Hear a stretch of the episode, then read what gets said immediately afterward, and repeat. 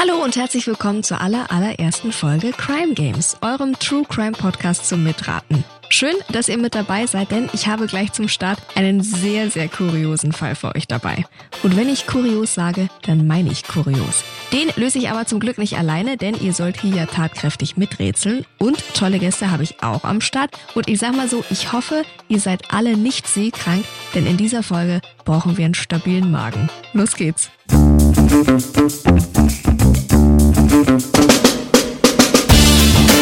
Herzlich willkommen zu den Crime Games, der ersten True Crime Show zum Mitraten. Ich bin Mona und begrüße in diesem Podcast immer zwei Gäste aus dem Crime-Universum. Naja, und euch natürlich, ne? Ja, genau euch. In diesem Podcast wird nämlich nicht nur zugehört, nein, nein, hier wird richtig mitgerätselt.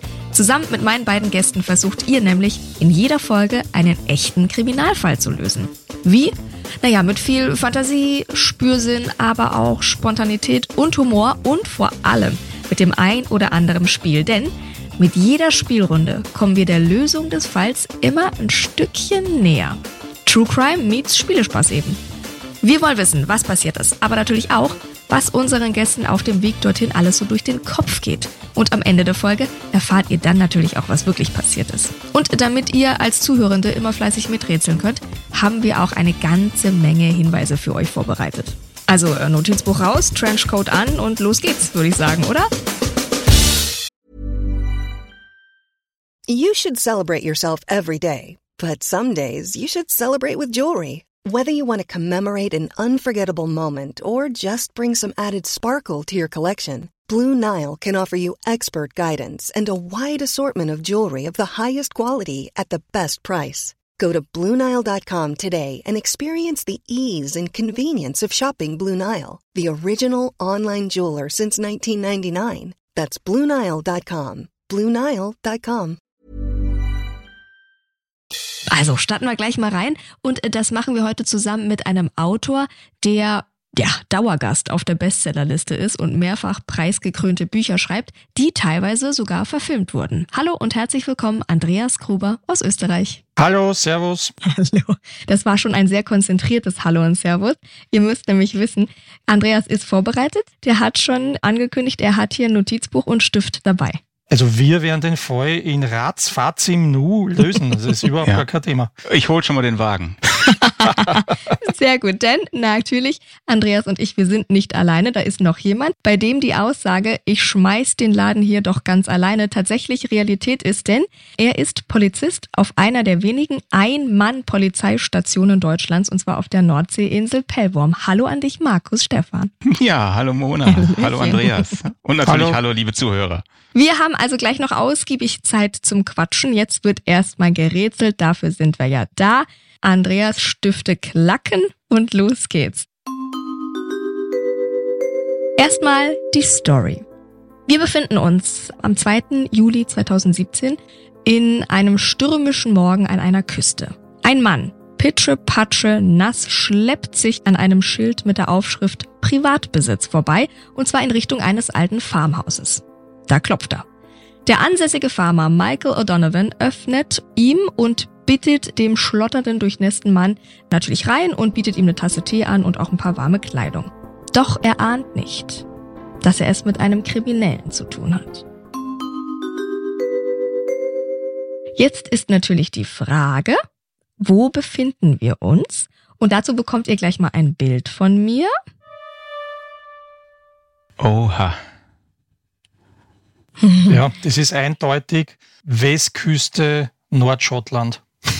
Aha, da trudeln schon die ersten, ja, Inspirationen rein. Warum? Das kam sehr schnell. Warst du da schon mal? Na, ich war da leider noch nie, aber ich kann mich noch sehr gut erinnern. In meiner Jugend habe ich den Film gesehen, Die Nadel, als Thriller mit Donald Sutherland. Mhm. Da spielt er einen Nazispion, mhm. der sich nach Nordschottland absetzt und Pläne über den D-Day herausgefunden ah. hat. Und das erinnert mich sehr stark an diese Gegend. Also ich würde sagen, äh, Nordschottland. Nordschottland. Markus, vielleicht möchtest du erstmal beschreiben, was du da siehst für jemanden, der das Foto ja noch nie gesehen hat. Ja, es sieht aus wie eine Bucht, sag ich mal. Also mhm. links auf dem Bild sieht man das Meer, das blaue mhm. Meer. und in der Mitte des Bildes bis zur rechten Seite gehen dann steile Felswände nach oben. Mhm. Ich schätze mal vielleicht so 100 Meter sind das bestimmt und dann erhebt sich oben ein Plateau, was sich nach rechts weiter genau. führt. Und in der Ferne sieht man noch ein paar grüne Landschaften, ein paar felsige, leichte Hügel. Das scheint auch ein Teil dieses mhm. Festlands oder dieser Insel zu sein. Also sehr weitläufig, sehr schroff. So ein bisschen vielleicht für die, die nicht im Ausland unterwegs sind, wie die Anna äh, auf Helgoland, nur eben nicht so rot der Felsen mhm. und viel größer.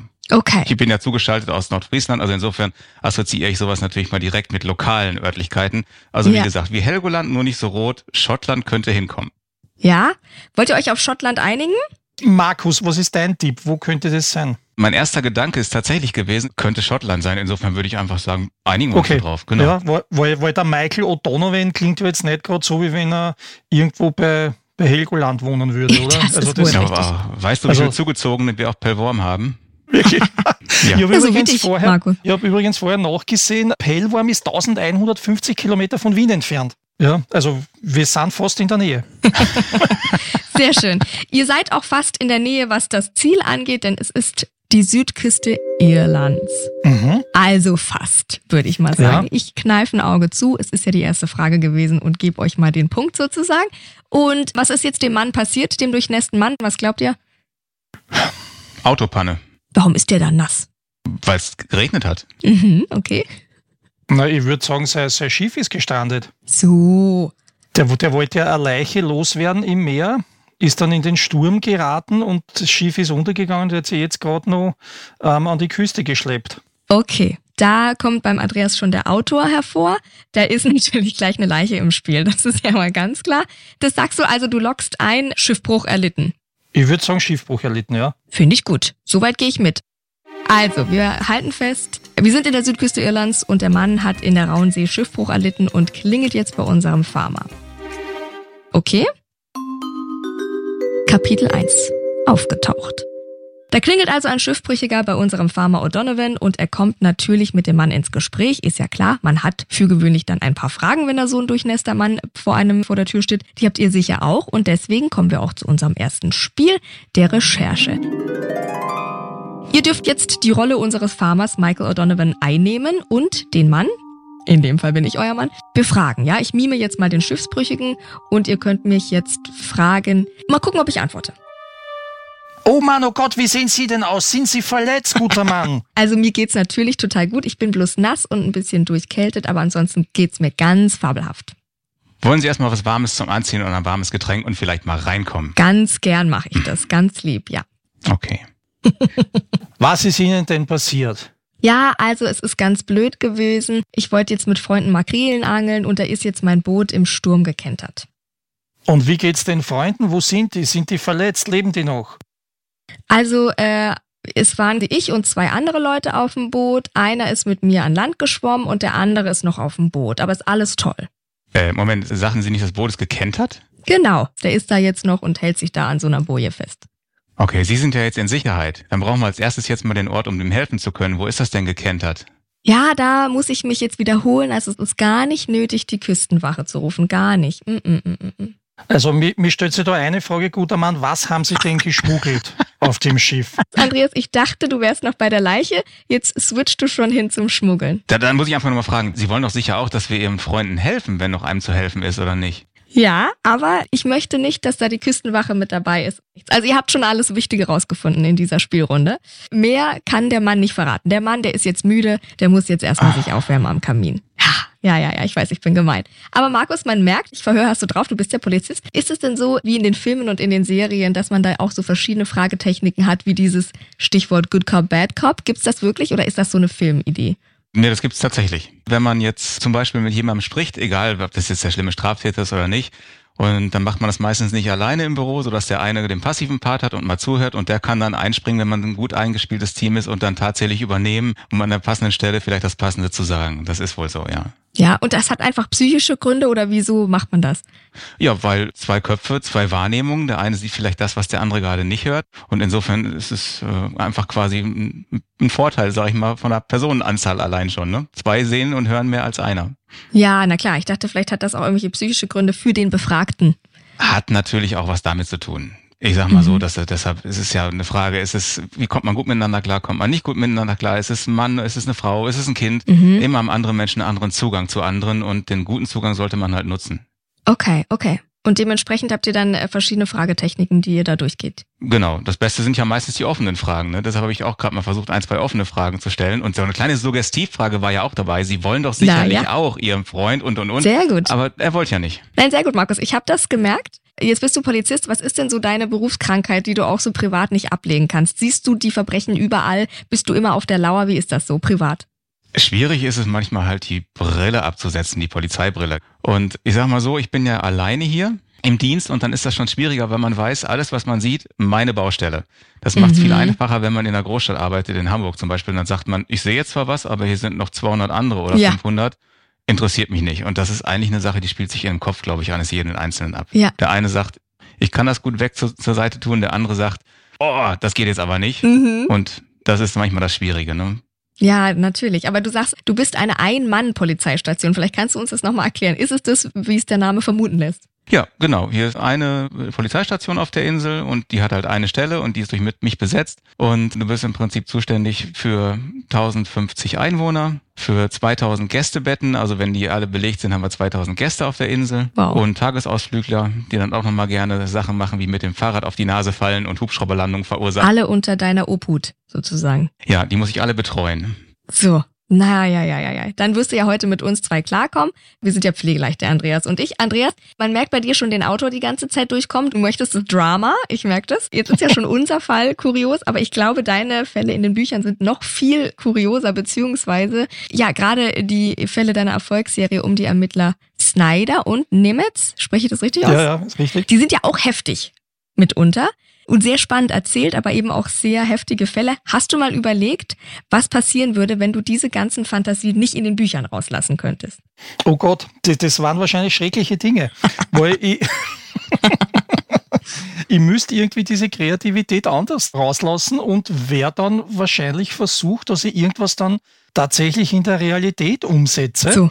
Ja, und das wollen wir alle nicht haben. Nein. Dass, dass das passiert. Nein. Also es ist schon gut so, dass ich dass ich zum Stift greife oder zur Tastatur und da die Fantasie reinfließen lasse in die Geschichten. Ja, das glaube ich auch. War das schon immer so? Wie hast du es früher rausgelassen? Tagebuch gemalt, Sport? Also du meinst früher, wie, in der wie Kindheit. ich noch richtig kriminelle Vergangenheit als Kind gehabt habe und mich dann gebessert habe, wie ich zum Schreiben begonnen habe. Das meinst mhm. du? Ähm, nein, es war so, ich wollte immer schon Geschichten schreiben. Also ich habe als kleiner Junge mit acht, neun Jahren wollte ich damals schon Schriftsteller werden. Ich habe irrsinnig viel gelesen, habe eine riesige Fantasie gehabt als Kind und wollte eben mit Geschichten ein Publikum unterhalten. Mhm. Das war sogar noch zu einem Zeitpunkt, da konnte ich noch gar nicht schreiben. Also mit, mit vier, fünf Jahren habe ich Comicstrips gezeichnet und habe halt in diese Sprechblasen irgendwelche Zeichen reingemalt, mhm. wo ich der Meinung war, das wären vielleicht Dialoge. Also beispielsweise Mickey Mouse und Goofy stürzen ab auf einer einsamen Insel mit dem Flugzeug und müssen dann versuchen zu überleben. Also ich habe da als Kind schon das vorweggenommen, was viele Jahrzehnte später dann die TV-Serie Lost ja, umgesetzt hat. Ich ja. sagen, jetzt wäre es eine Netflix-Serie. Ja, ja, genau. und, und, die stehen total durchnässt beim Pharma vor der Tür und Ganz klopfen. genau. Ja, genau. Full Circle genau. kriegen wir hier. Hast du manchmal Angst vor deiner eigenen Fantasie? Nein, überhaupt nicht, weil ich weiß ja, es geht gut aus.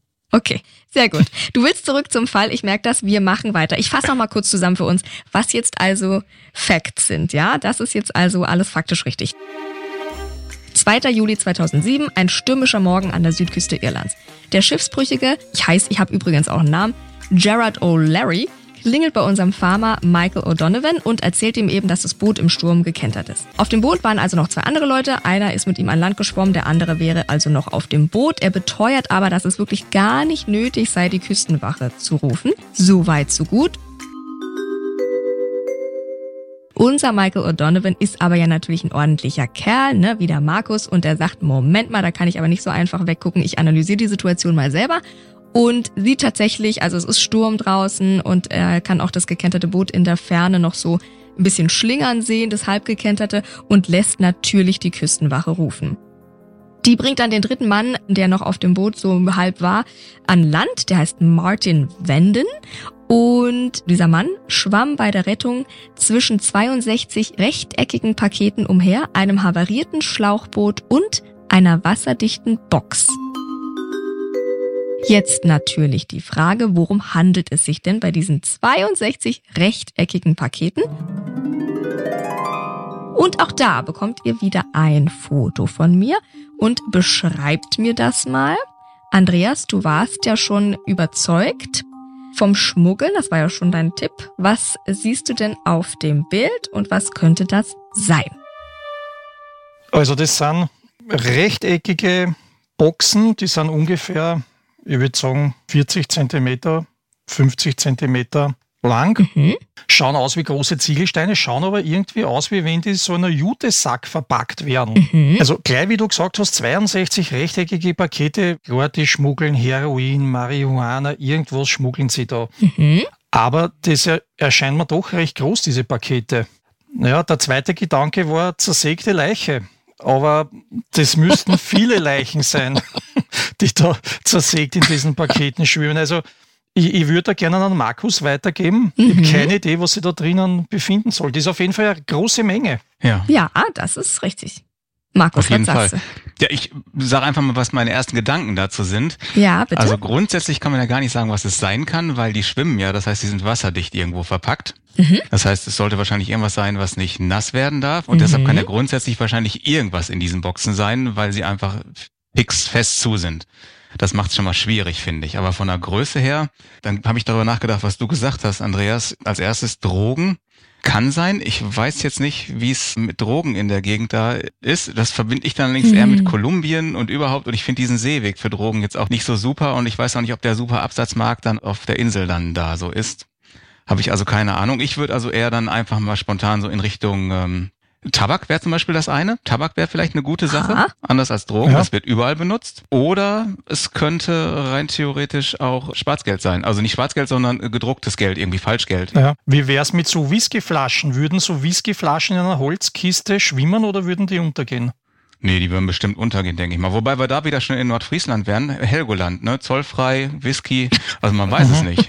Ja. Also. Äh, was, was ich noch gern festhalten möchte, ist, ja, wir wissen bitte? ja immer noch nicht, ob der Gerard O'Leary und der Martin Wenden und der dritte Mann, ob die gerade von da weggefahren sind, als sie gekentert sind, oder ob die gerade angekommen sind. Also wir wissen ja nicht, kommen die an oder wollten die wegfahren. Wir wissen ja nichts über die Route.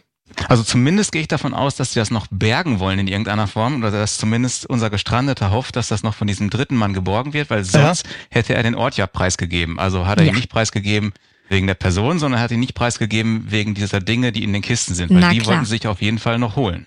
Ja, das hätte nicht gefunden werden sollen. Auf was einigt ihr euch? Auf welches Schmugglergut? Aha, du ja, gibst also zu. Schmugglergut sprichst. Ja, du gibst mhm. das also zu, dass geschmuggelt ja. wird. Das ist ein wichtiger Hinweis. Ja, ja. Also, also das Schmuggelgut, das heißt, wir vergessen das mit dem, mit dem Falschgeld. Ne? Gehen wir dann auf Alkohol oder gehen wir eher auf Nikotin oder sowas oder Drogen? Also hört doch mal auf euer erstes Bauchgefühl, ihr zwei.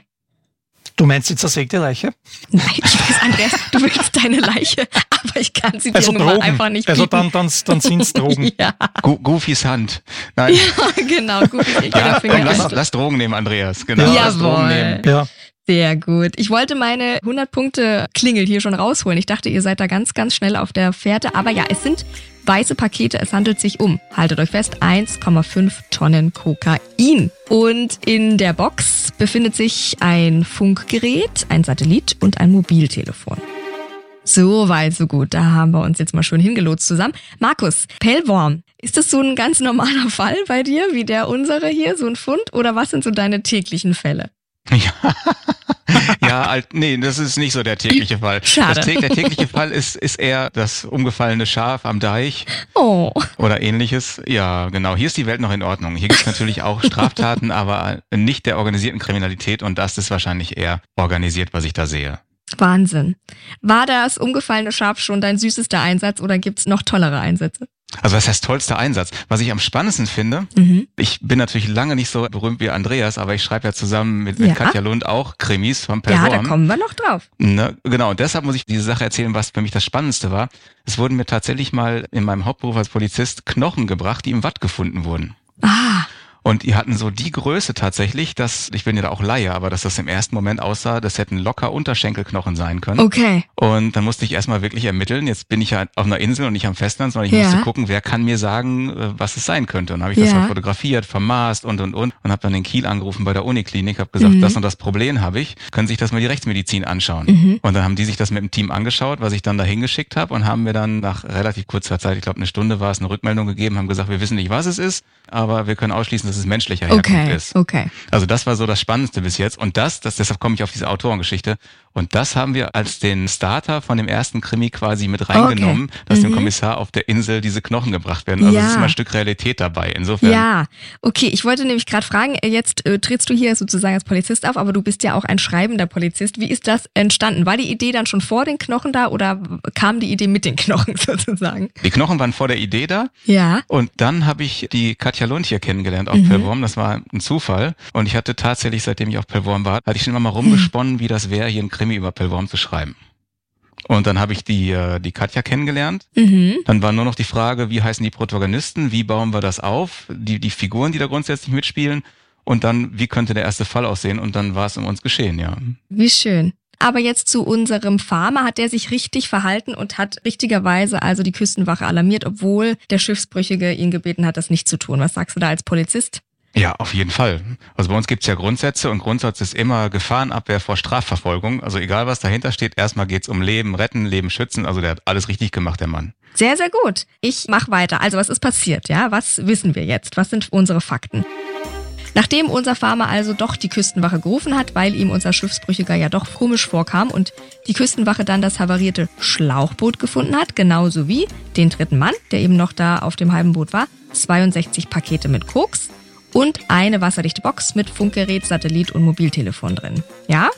Wie ging's weiter? Wir merken, es ist eine verkorkste Situation und sehr ungünstige Situation. Und das ist eigentlich das Ende einer leider eigentlich sehr aufwendigen und gut geplanten Aktion, die bereits im Frühjahr 2007 begonnen hat. Sieben Männer, Gangster, Kleinkriminelle und auch ein ehemaliger Polizist, Markus, All Eyes on You, planen einen gigantischen Kokain-Deal. Dafür kaufen sie für 132.000 Dollar einen Katamaran namens Lucky Day. Wenn das nicht Ironie ist, dann weiß ich auch nicht.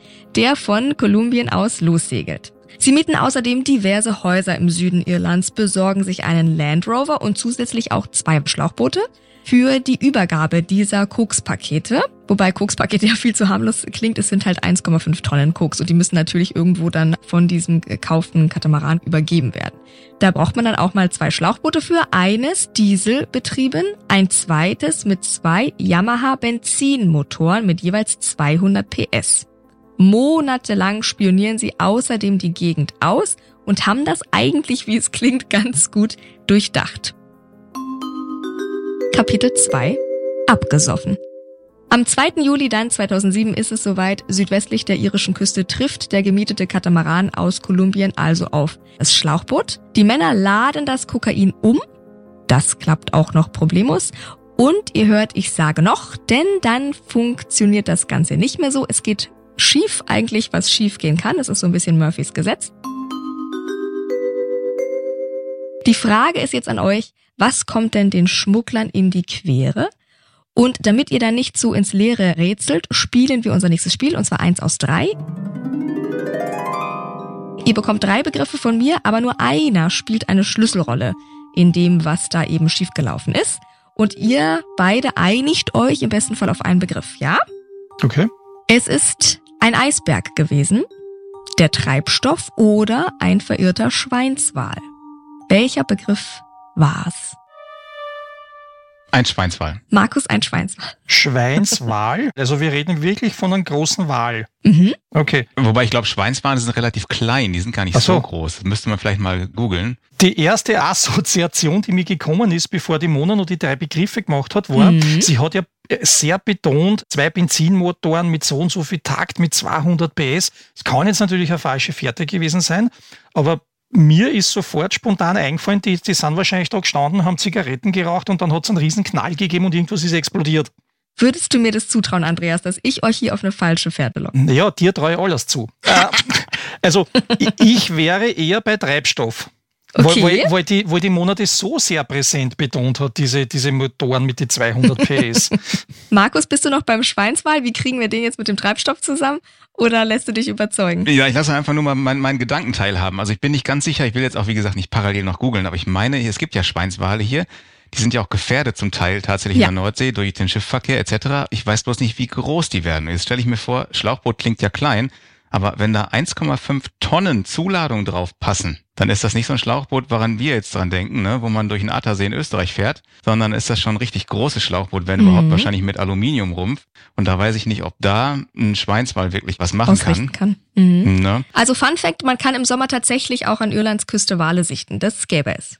Ne, und du hast ja auch von Sturm gesprochen. Also das würde wieder für Andreas sprechen. Also wenn da Motoren ausfallen, weil nicht genügend Sprit dabei ist oder Sprit über Bord geht, klar, dann bist du im Sturm natürlich hoffnungslos ausgeliefert mhm. und dann kann sowas auch einfach so kentern. Ja. Also das spricht wieder für die Dieselmotoren, was Andreas sagte. Ihr müsst euch jetzt noch gar nicht einigen. Beides tolle, interessante Theorien. Wir hören vielleicht mal rein, was passiert sein könnte. Vielleicht hilft euch das weiter, ja? Es geht los.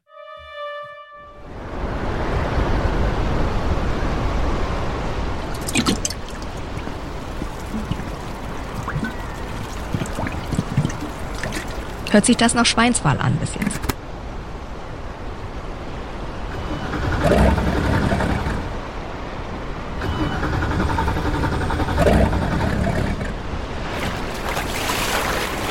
Ja, Schweinswal mit Blähung. Nee. Nein, kein Schweinswal. Also, auf was einigen wir euch? Hört sich eher noch an Tuckern von einem Motor an. Aber was wir definitiv sagen können, an Eisberg schließen wir beide aus, oder? Ja, genau. Und vorher, Andreas, hast du gehört, vorher dieses, entweder haben die einen tiefen Schluck aus der Flasche genommen oder es war dieses die haben nämlich Benzin nachgefüllt in den Außenborder. Ja, das kann sein. Ja, und du weißt ja, wie das ist mit so die Kriminellen, die stehen da, die rauchen eine Zigarette und so. Und das kann dann schon sein, dass irgendein Funke fliegt und dann explodiert diese ganze Kiste. Ja. Also, auf was einigen wir uns?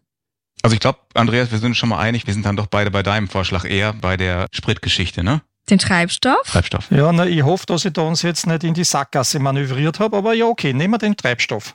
Das ist total richtig. Es ist der Treibstoff. Jetzt ist aber noch die Frage, was ist damit passiert, Markus? Ja, die sind ja nicht, die sind ja nicht dusselig. Also ich sag mal so, wenn ich so einen Coup plane mit der ganzen Kohle und so weiter, mal so platt gesprochen, dann nehme ich ja genug Sprit mit. Also wer sich das nicht richtig berechnet, der ist, weiß ich auch nicht. Das heißt, definitiv ist der wegen dem Sturm über Bord gegangen und dann hatten sie zu wenig. Das ist mit dem Treibstoff passiert. Ah, du meinst, durch den Sturm sind die Treibstoffkanister über Bord gegangen?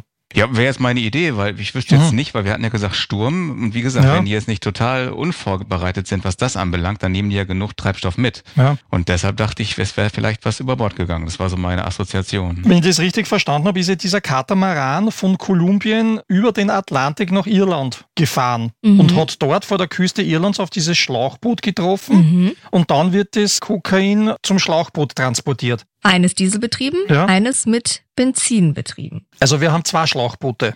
Mhm. Ah, na das ist jetzt der Hinweis. Die haben die, na, die Kanister vertauscht und haben den Diesel in den Benzinmotor gegluckert und den Diesel in den Benzinmotor. Und dann sind sie abgesoffen. So, jetzt kriegst du die 100 Punkte Antwort. Ach, ich bin ja schon wieder viel zu weit jetzt. Ich brauche so ein Whiteboard, um das aufzuzeichnen, wie bei der Polizei in den Filmen, in den Krimis. Ich löse es auf und zwar mit einem Zitat von dem Rechtsanwalt der diesen Fall bearbeitet hat, Blaze O'Carroll, wenn ich ihn richtig ausspreche. Er sagte folgendes. Irgendeiner der Idioten hat Diesel statt Benzin in den Tank gekippt. Der Motor ging aus und das Boot hing dann in den Felsen der Dunlock. So, es war richtig, Andreas. Also irgendeiner der Idioten, wie der Rechtsanwalt so schön sagt, hatte Diesel anstatt Benzin ja. in den Tank gekippt. Der Motor ist ausgegangen, es war Seegang und so sind sie in den Felsen gelandet und gekentert. Soweit, so gut. Und ihr denkt euch, cool, dann haben wir es jetzt. Nein, nein, nein, es geht gleich noch weiter. Erstmal nochmal zu dir aber, Markus. Als Polizist, der vor Pellworm ja noch, wo jetzt ja nicht so viel passiert ist, ne, kann man mal sagen, auch in Gelsenkirchen, Düsseldorf und auch in Krefeld gearbeitet hat. Wie oft hat man da solche, ich sag mal, doofen Ganoven wie die? ich muss ja aufpassen, wenn ich in der Rolle als Polizist spreche. Ich meine, es gibt ja schon ganz ausgebuffte, aber ich sage immer so ein bisschen flapsig, wir kriegen immer nur die Dummen. Ja, okay. Ne? also, das ist klar. Ja, ja, genau, weil die sind einfacher zu kriegen. Ne? Also es ist tatsächlich so, wenn wir jetzt über Massenkriminalität sprechen und so, dann kriegt man wirklich die Dummen. Also die, wobei die waren auch wirklich so ein bisschen dumm. Wenn die jetzt auf dem Rhein gefahren sind, könnte ich mir vorstellen, dass wir die auch in Krefeld abgefischt hätten. also so ist das, so ist das nicht. Jetzt hast du ja schon gesagt, in deinen Büchern gibt es ja immer was Echtes. Du hattest vor den Knochen gesprochen. Ich finde, es gibt aber ja auch sehr viel Parallelen zu deinem Leben. Verschwappt ja so ein bisschen. Wie viel ist Realität und wie viel ist also Fantasie in deinen Büchern? Fällt mir selber ein bisschen schwer, das zu beantworten, aber eigentlich schon von der Grundanlage her ziemlich viel. Ich hatte ja schon gesagt, wir haben überlegt, wer könnten die Protagonisten sein, was könnte überhaupt der Rahmen für die Story sein, wer könnte der Polizist sein, was, was könnten die Beweggründe sein, auf die Insel zu gehen. Und das haben wir schon dann ziemlich an das Leben von meiner Frau und mir angelehnt. Ne? Der Kommissar, der hat ja auch, die sind also aus Essen weg, weil sie genug von Mord und Totschlag hatten, sind auf die Insel und so dieser Klassiker von diesen Regionalkrimis und kaum sind sie hier und wollten ein schönes, ruhiges Leben haben, zack, sitzt die erste Leiche auf dem Deich und es geht mit der Ermittlung los und das wollten sie eigentlich alles nicht. Ne? Und wir hatten zwar jetzt nicht genug von Totschlag und dergleichen, aber wir sind natürlich auch von NRW hierher gekommen. Wir haben auch diesen Ferienhof, genau wie der Protagonist Jan Benden in unserem Krimi. Der hat ja auch einen Ferienhof, der entführt seine Frau. Und das ist bei uns auch so. Also es ist, und in, im Buch natürlich selber, es ist ganz viel Pellworm und ganz viel Lokalkolorit. Und jemand, der Pellworm nicht kennt und das liest, der muss, glaube ich, schmunzeln. Ich muss dann schmunzeln, weil ich genau weiß, es ist genauso, wie es da drin beschrieben steht. Also eigentlich mhm, ist da ganz okay. schön viel Realität in ganz vieler Hinsicht dabei. Eigentlich nur die Fälle nicht, weil das darf ich als Polizist natürlich nicht. Meine ah, Arbeit klar. darf ich da so nicht reinbringen. Aber bis auf die Fälle ist da sehr viel Realität dabei tatsächlich. Und die Fälle sind dann eher Wunschdenken, dass doch mal was passiert oder ist das einfach Fantasie? Oh Gott, bewahre, erinnern wir uns dran, ich bin hier alleine. Nein, nein. Also es passiert immer noch genug und dadurch, dass man alleine ist, hat man auch wirklich noch bei alltäglichen Sachen genug zu tun und auch noch genug Action, weil es eben anders ist. Du hast halt keinen zweiten, der hinter dir steht. Das macht kleinere Einsätze auch tatsächlich schon anforderungsreicher als am Festland tatsächlich. Also Action fehlt mir nicht. Sehr gut, sehr gut. Andreas, du hast ja schon erzählt, dass dir deine eigenen Geschichten jetzt keine Angst machen. Aber sag mal, brauchst du trotzdem vielleicht Abstand mal oder Pausen, auch fürs kreative Schaffen, nach so krassen Fällen und nach so einem krassen Roman? Also bei mir ist es so, Pausen vom Schreiben an sich brauche ich nicht, hm? weil ich permanent durchschreibe, schon seit über 20 Jahren. Aber, und jetzt kommt das große Aber, ich brauche Pausen bei dem Genre. Aha. Das heißt, ich schreibe Horror-Kurzgeschichten oder Science-Fiction-Kurzgeschichten dazwischen oder ich schreibe mal eine Jugendbuchreihe mhm. und mhm. das tut mir ganz einfach gut oder sagen wir so, das tut der Kreativität gut, wenn ich jetzt nicht einen Snyder-Roman nach dem anderen schreibe. Wenn ich mhm. zwischendurch mhm. einmal ein Jugendbuch schreibe, Horror-Kurzgeschichte. Oder wenn ich jetzt zwischen den Snyder-Büchern einmal einen Roman schreibe für die Walter Pulaski-Reihe. Das heißt, die Romane können ruhig ein Jahr lang warten, in denen ich wieder weitere Ideen sammle, während ich mit einem anderen Projekt beschäftigt bin. Und das gibt mir diese ganze Abwechslung, die ich brauche, damit die Kreativität ständig am Sprudeln bleibt. Sehr gut. Dann fasse ich jetzt nochmal zusammen, damit wir alle auf dem gleichen Stand sind, was wir bis jetzt wissen über unseren Fall. Was ist Fakt? Sieben Männer, Gangster, Kleinkriminelle und ein ehemaliger Polizist planen also diesen gigantischen Kokain-Deal mit 62 Paketen bzw. 1,5 Tonnen Kokain. Dafür kaufen sie sich für 132.000 Dollar einen Katamaran, der von Kolumbien aus lossegelt. Sie mieten diverse Häuser im Süden Irlands, besorgen sich einen Land Rover und eben zusätzlich die Schlauchboote für die Übergabe von den Kokspaketen. Eins dieselbetrieben, eins mit zwei Yamaha Benzinmotoren betrieben. Am Tattag passiert dann der entscheidende Fauxpas. Irgendeiner von den Idioten, wie es so schön im Zitat war, des Staatsanwalts, hatte Diesel statt Benzin in den Tank gekippt. Der Motor ist also ausgegangen und das Boot hing dann irgendwann am Felsen fest. Kapitel 3. Aufgeflogen. Ihr merkt also, es hat alles gut angefangen und dann stark nachgelassen mit dem Plan, denn die gute Truppe ist aufgeflogen. Klar, die Schiffsbrüchigen werden ins Hospital gebracht und da verhaftet. Zwei Komplizen versuchen dann zu Fuß zu flüchten. Der Land Rover, den sie eigentlich als Fluchtwagen am Pier geparkt hatten, ist nämlich leider von den Rettungskräften zugeparkt worden, die ja ihre beiden schiffsbrüchigen Kollegen gerettet haben. Die wollen zu Fuß fliehen und sie werden dann auf dem Land aufgegriffen, als sie durch eine Herde Kühe irren. Und das finde ich irgendwie so ein schönes Bild für diesen Fall, was da alles schief geht. Auch die übrigen drei Männer werden nach und nach gefasst in Irland, in England und auch in Spanien. Spektakulär ist nämlich nicht nur der Drogenfund, sondern auch die Beweislast. Die Gruppe hat sich kaum Mühe gegeben, unauffällig zu bleiben, wenn man das so sagen darf. Und jetzt ist die Frage wieder an euch mit einem kleinen Spiel. Welche Spuren belastet denn diese Truppe? Ich gebe euch mehrere Hinweise die immer auf eine bestimmte Spur hindeuten, ja? Also ihr habt jetzt immer im Hinterkopf, okay, was könnte das für eine belastende Spur sein? Ihr versucht den Beweis zu erraten. Es sind immer Worte, die eben diese Spur oder einen Gegenstand oder irgendwas beschreiben und ihr erratet, was es ist. Wir starten mal mit Runde eins, da wird es, glaube ich, klarer. Also, Holz ist ein Stichwort, Spitz, Einweg, Olive und Mikado. Was könnte das sein? Für eine Spur beziehungsweise für einen Gegenstand mit einer Spur drauf. So, wiederhole mal. Holz, Holz, Spitz. Spitz. Also mit Spitz meinst du aber jetzt nicht den Hund, oder? Den, Nein, es die, ist die Hunderasse. genau. Spitz, okay. Einweg, Einweg. Olive und Mikado. Was könnte das sein? Was einen diese Begriffe?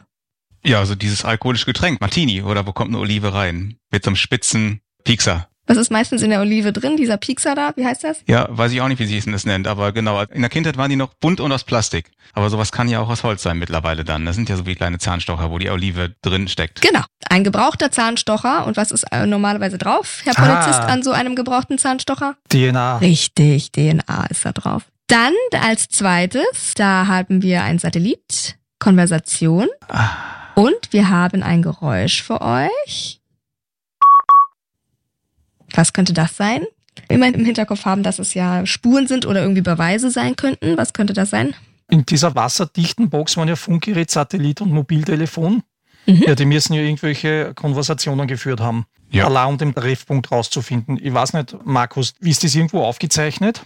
Wenn es solche Satellitengespräche gibt? Ja, letzten Endes wird ja, glaube ich, fast alles aufgezeichnet. Du musst mal gucken, wenn du ein modernes Auto hast und du machst die Tür auf und zu, das wird ja sogar von der Technik im Auto aufgezeichnet, welche Tür das war, Beifahrertür, Hecktür etc. Also insofern äh, denke ich schon. Und vor allen Dingen braucht man ja äh, mobile Daten, die müssen ja auch irgendwo navigieren. Das heißt, das lässt sich alles nachvollziehen, GPS-Daten etc. Das denke ich. Genau. Also da waren unverschlüsselte Nachrichten drauf auf den Handys und auch auf dem Satellitentelefon, die den Plan natürlich auch verraten haben. Dann haben wir als nächstes Navigation, Länge, Breite und Ortung. Auf was könnte das hindeuten? Ihr habt es auch schon so ein bisschen angeschnitten gerade. Ja, den Treffpunkt. Treffpunkt zwischen Katamaran und den beiden Schlauchbooten. Ja, und Fahrtstrecke, Geokoordinaten halt, genau. Genau. GPS-Positionen bis auf einen Meter genau geht das ja. Und dann haben wir noch was. Gläser, einzigartig und Daumen. Was könnte das für eine Spur sein? Klingt noch Fingerabdruck, oder? Ja, genau, Fingerabdruckspuren, ne? Ja, auch Einzigartig, sind ja einmalig. Sehr gut, Herr Polizist, sehr gut. Hausaufgaben gemacht. Also wenn ich das jetzt richtig interpretiere, dann sind die da im Sturm Cocktail schlürfend mit Oliven auf diesem Schlauchboot beziehungsweise auf dem Katamaran gestanden. Also so richtig ganz lässig und haben aller James Bond Manier Cocktails So. geschlürft. Nein, das wussten die ja nicht, dass die absaufen. Die haben natürlich nach der Übergabe erstmal Party gemacht und angestoßen Ah. und sind dann losgefahren und die wussten ja nicht, dass die nicht, nicht mehr zum Trinken kommen. Die wollten ja dann bei der Ankunft auch wieder feiern und deshalb war das noch alles an Bord. Ah, richtig, so war das. Gute Theorie. Dann haben wir noch was. Sicherheit. Big Brother is watching you, wie man so schön sagt. Schwarz-Weiß oder bunt? Was sind das? Sicherheit. Verkehrskameras. Überwachungskameras, ne? In Irland allgegenwärtig. Und dann haben wir noch was, das ist meine Lieblingsspur. Zahnschmerzen, Zahnarzt, Patientenschein, Haftbefehl. Naja, hat einer von denen Zahnschmerzen Ja. bekommen und ist zum Zahnarzt gegangen. Und hat seine Krankenversicherungskarte eingelesen. Ja.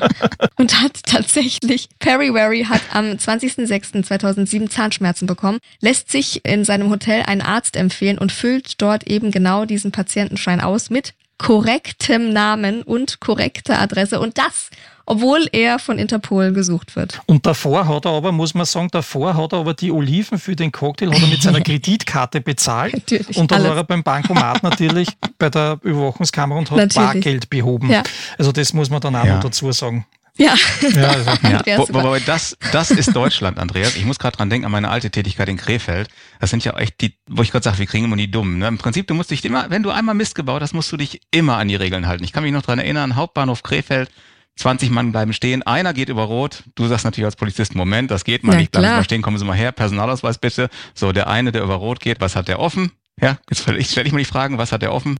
der hat offen die bis. Ach so, klar. Ja, ein Haftbefehl. So, das heißt, wenn ich einen Haftbefehl offen habe, Mist baue, gehe ich nicht über Rot, ne? Dann läuft das klar. mal ganz doof. Ja. Ja, siehst du? Ah ja, anderer Fall, aber ihr seht, ne? Ja, aber das ist schon, du bist schon richtig, weil genau so lief es tatsächlich aus da. Wir haben diese ganzen Spuren, die ihr euch gerade errätselt habt. Wir haben verlassene Hotelzimmer, zurückgelassene Autos, Notizen, die ebenfalls die kriminellen Machenschaften bestätigen. Außerdem gibt es, es wäre dir wahrscheinlich ein Fest, Markus, 300 Zeugenaussagen vor Gericht. 300. Wahnsinn, oder? Ich frage mich, da war doch ein Polizist mit dabei. Was hat der denn gemacht? Haben ja, die den wegen Unfähigkeit ja. entlassen, oder? Ich weiß auch nicht. Der hätte das doch alles wissen können. Ja, wirklich. Ich löse mal auf, was genau passiert ist. Ihr habt euch ja super bis hierhin durchgerätselt. Es ist eine Gruppe von sieben teils bereits polizeilich gesuchten Engländern, zwei litauische Seeleute und ein umgebauter Katamaran, außerdem zwei motorisierte Schlauchboote. Das waren die Zutaten für den bis dahin größten Kokain-Deal in der Geschichte Irlands. Eineinhalb Tonnen bei einem Reinheitsgrad von 75 Prozent und einem Straßenwert von mehr als einer Milliarde Euro.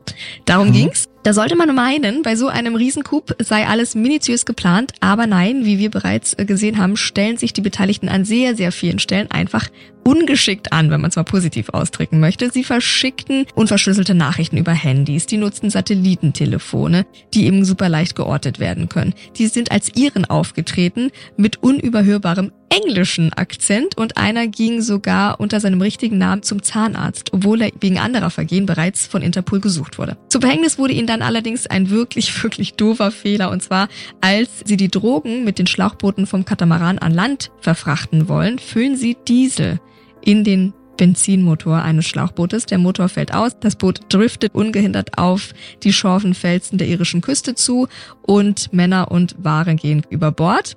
Ein paar von ihnen müssen von der Küstenwache gerettet werden, ein paar fliehen zu Fuß, werden dann aber eben ganz schnell gefasst und die Beweislast ist einfach erdrückend, sodass sie Haftstrafen zwischen 10 und 30 Jahren erhalten. 300 Zeugenaussagen. Wie oft hat man sowas? Ja, Wahnsinn. Also da, da, muss man eins noch dazu sagen, die wollten ja als Engländer durchgehen und sind dann noch dazu mit den Land Rover auf der falschen Straßenseite auch noch gefahren. Ja, also wie dumm kann man sein? Und da, ich, ich, hätte ja nicht geglaubt, dass das wirklich stimmt, aber es heißt ja in der Psychologie oft, es gibt diesen subtilen Wunsch, gefasst zu werden. Mhm. Also es steckt ja in jedem Täter drinnen, dass er unbewusst gefasst werden möchte. Also die Story bestätigt das total, dass das der Fall ist. Also die wollten ganz einfach ausfliegen, so wie sie die verfolgten haben, oder? Oder? Sollte man meinen, ne? Mhm. Ja. Also 300 Zeugenaussagen nicht normal, Markus, oder? Nein. Und eher aus Verwaltungssicht, wenn man sieht, was das alles mit sich bringt für Arbeitszeit und was für ein Aufwand, also auch wirklich mhm. nicht gerade schön, nur in einer Ermittlungskommission zu bewerkstelligen. Da ja. würde ich wahrscheinlich bis zu meiner Rente sonst dran vernehmen, ja. wenn ich das alleine machen würde. Das glaube ich, das glaube ich. Andreas, jetzt wollen wir natürlich noch wissen, gibt's neue Projekte, gibt's neue Bücher, schreibst du gerade an etwas? Was darfst du uns hier natürlich ganz exklusiv verraten? Ende September kommt der siebte Teil der Martin S. Snyder-Reihe raus. Mhm. Und das ist ein, diesmal ein Crossover zwischen Martin S. Snyder und Walter Polaski. Der Walter Polaski ist ja mein Ermittler aus der Racherei, das ist eine eigene mhm. Buchreihe und der hat jetzt einen Gastauftritt in der Snyder-Reihe. Also der Snyder und der Walter Polaski, die müssen gemeinsam ermitteln und einen Fall lösen. Das finde ich deshalb interessant, weil der Walter Polaski ist ja ein Zyniker mhm. und der Snyder ist ja die Steigerung eines Zynikers, also ein ja, Misanthrop, ja. der hasst ja alle Menschen auf dieser Welt und der, der Polaski ist, der hat Asthma, also der hat immer seinen Asthma-Spray mit und der Snyder, der raucht Marihuana-Joints. Also das allein gibt schon eine sehr konfliktreiche ja. Situation. Ja, und die müssen da erstmalig jetzt einmal gemeinsam einen Fall lösen. Und nächstes Jahr, an diesem Buch schreibe ich im Moment, kommt dann der vierte Teil der Rache raus. Rachefrühling. Cool, sehr schön. Dann sind wir da natürlich gespannt und verfolgen das weiterhin. Und ich muss sagen, ihr habt euch wacker geschlagen. Es hat mir riesen Spaß gemacht mit euch beiden. Vielen, vielen Dank, dass ihr da dabei wart. Ja, danke. Es hat Spaß gemacht. Danke auch. Und ich hoffe natürlich auch, es hat euch Spaß gemacht beim Zuhören. Wenn ja, dann liken, lieben und vor allem kommentieren hier auf eurer Podcast-Plattform. Das könnt ihr machen, genauso wie Sternchen geben, könnt ihr auch machen in einigen Podcast-Plattformen. Und was ihr alle machen könnt, ist natürlich uns auf jeden Fall zu folgen. Dann werdet ihr nämlich benachrichtigt. Sollten wir eine neue Folge hochladen, was wir natürlich tun, alle zwei Wochen. Und dann hören wir uns genau auch in zwei Wochen wieder. Ich freue mich drauf. Bis dahin.